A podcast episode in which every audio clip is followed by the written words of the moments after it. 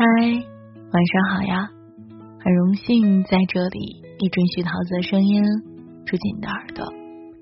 下午做饭无聊，很多人都说做饭的时候会不会很累，会不会很枯燥？其实桃子很喜欢做饭的。我记得之前看过惋惜的一篇文章，上面写的就是学会做饭，就是学会谋生和谋爱。很小的时候，经常跟奶奶一起去买菜。这个做了一辈子饭的老太太，总会有意识的教我分辨猪肉的新鲜程度、茄子的老和嫩、青菜是否打了农药。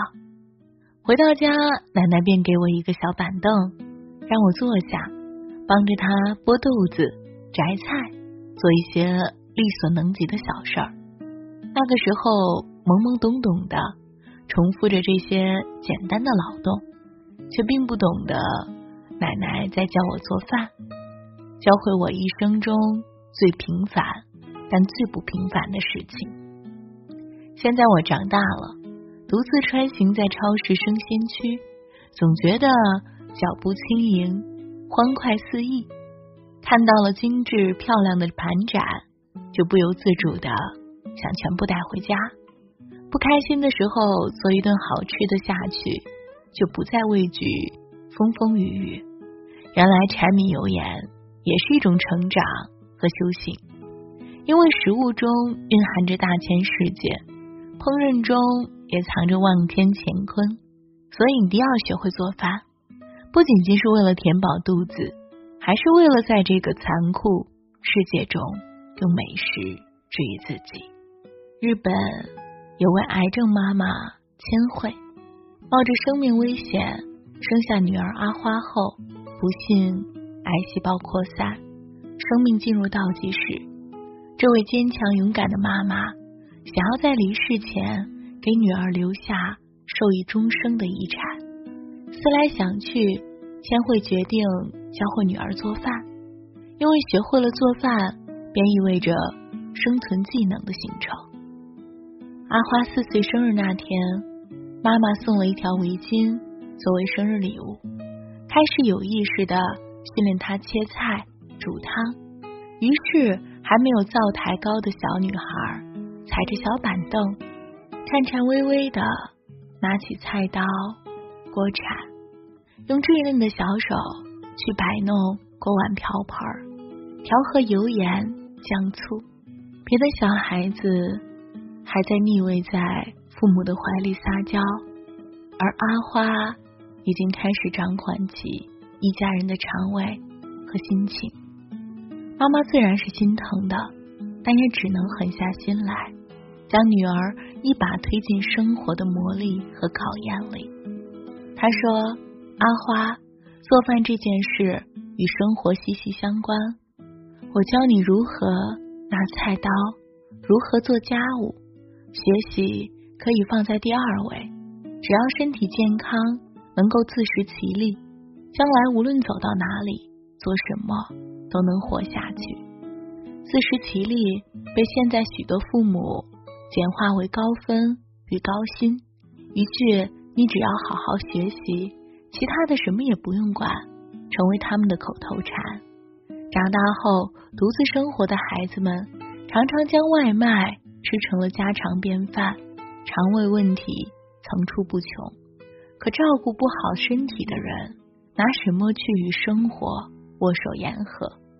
从这个角度来讲，小女孩阿花的母亲可谓用心良苦。女儿还不到五岁，千惠便与世长辞。阿花的父亲郁郁寡欢，消沉度日，却被女儿踮着脚尖做出的糙米饭。和味增汤拯救父女俩相依为命，在丧妻丧母的疼痛中继续着悲喜交加的人生。阿花的一生不至于过得太糟糕，因为她不会委屈自己的心和胃，懂得爱自己、爱他人，在任何情况下都不会放任自己的怯懦和痛苦。教会一个孩子做饭。便是教会他谋生和谋爱。遇到过一些姑娘，总是谈做饭而色变。说起这个话题，她们便摆弄起新做的美甲，骄傲的表示自己十指不沾阳春水，是个养尊处优、被富养长大的女孩。做饭似乎总带着一丝烟熏火燎的味道，让人不由自主的想到围着灶台的黄脸婆。做好了汤汤水水，守在饭桌前望眼欲穿。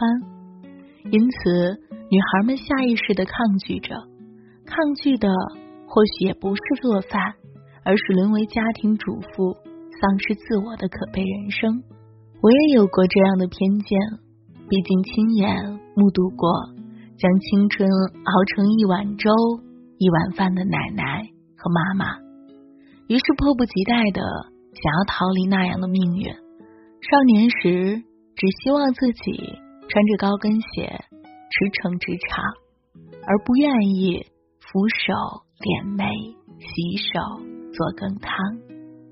直到大学时去到一位老教授家里做客，他的妻子穿着家常的麻质长裙，笑盈盈的切水果，摆盘端上，有橙子。猕猴桃和草莓，说不上多复杂，但用心一摆，整个果盘就生气盎然的美了起来。我悄悄的往厨房瞥了一眼，只见那位师母盘起了长发，正安静的切着牛肉。他们的厨房干净整洁，灶台上还摆了一瓶淡紫色的干花。那天的晚饭。很丰富，红烧牛肉装在青花瓷大碗里，凉拌皮蛋摆成了花朵盛开的模样，翠绿的青菜衬托着白瓷盘，一桌子的活色生香。师母热情的给我们介绍每一道菜的做法，笑着告诉我们，我很喜欢做饭，看着他们在我手里变得釉色可餐。心里的满足和快乐简直无以言表。教授用欣赏和宠溺的目光注视着自己的妻子，连声说道：“夫人辛苦了。”原来真的有一种女人，把柴米油盐酱醋茶变成了琴棋书画和诗酒。我们心生崇拜，再往下问，才知道师母主攻美学研究，对美食。已颇有心得。他当时对我们说了一句话，至今难忘。他说：“女人做饭不是为了讨好丈夫和家庭，而是为了让生活更美丽。因为做饭本身就是一门艺术，能用一餐饭来表达自己的审美情趣与玲珑心思的人，自然也懂得从生活的重压里抽身出来。”过得有滋有味，风生水起。有了爱人不到一年，我胖了好几斤，原本孱弱的身体也在逐步好转。因为他费尽心思开发出了许多营养又美味的菜肴，大大的刺激了我的胃口，也健壮了我的身躯。补肾的山药，滋补的排骨，美容的番茄。